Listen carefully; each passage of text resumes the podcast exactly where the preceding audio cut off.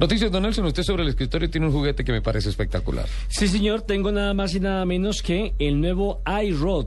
¿Qué es esto? Es el automoto iRoad. iRoad. Sí, señor.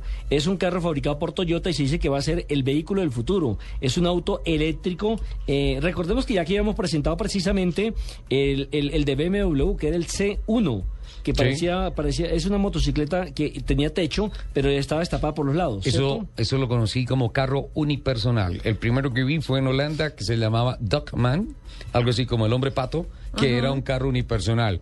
Eh, dos llantas adelante y una atrás. Es correcto, la del nuevo, la este carro de Toyota que se está exponiendo en Tokio tiene dos adelante, una atrás, la tracción, la tracción va en las dos de adelante. Sí. Y se parece un poquito al Twizy de Renault, ¿se acuerda? Sí, que claro. también fue presentado recientemente.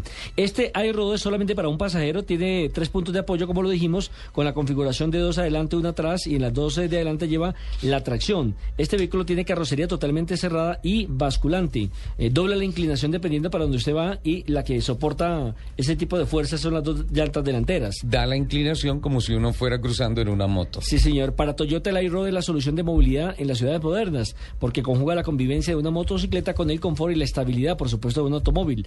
Tiene un largo de dos de 2.345 milímetros, un ancho apenas de 870 milímetros y una altura de 1.445 milímetros. Es decir, es una motocicleta. O sea, 80 centímetros de ancho, 1.4 de, al- de alto y 2 metros de largo. Eh, de largo está exactamente en 2.345 milí- milímetros. 2.3 metros. Sí, tiene, pesa 300 kilogramos, su distancia entre ejes de 1695 mi- eh, mi- milímetros y es vital para ofrecer buena maniobrabilidad a la hora de doblar.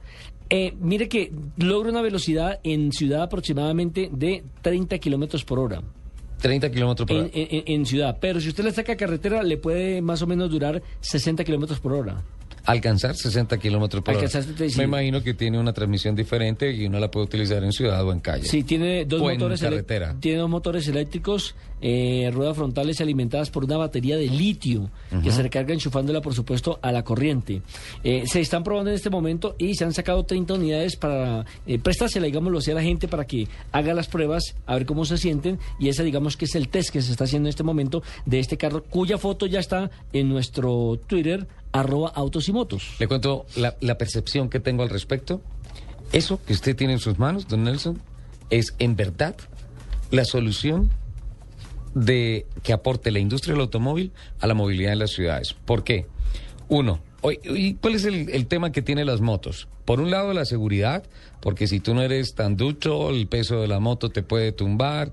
En fin, el tema del equilibrio y todo eso es tremendo Pero con tres ruedas se facilita un poco más. demasiado, muchísimo más, para hablar en términos santanderianos, muchísimo más. Segundo, el tema del clima, el tema del clima es fundamental porque ese, esa es una estructura carrozada, entonces pues si llueve no hay ningún problema.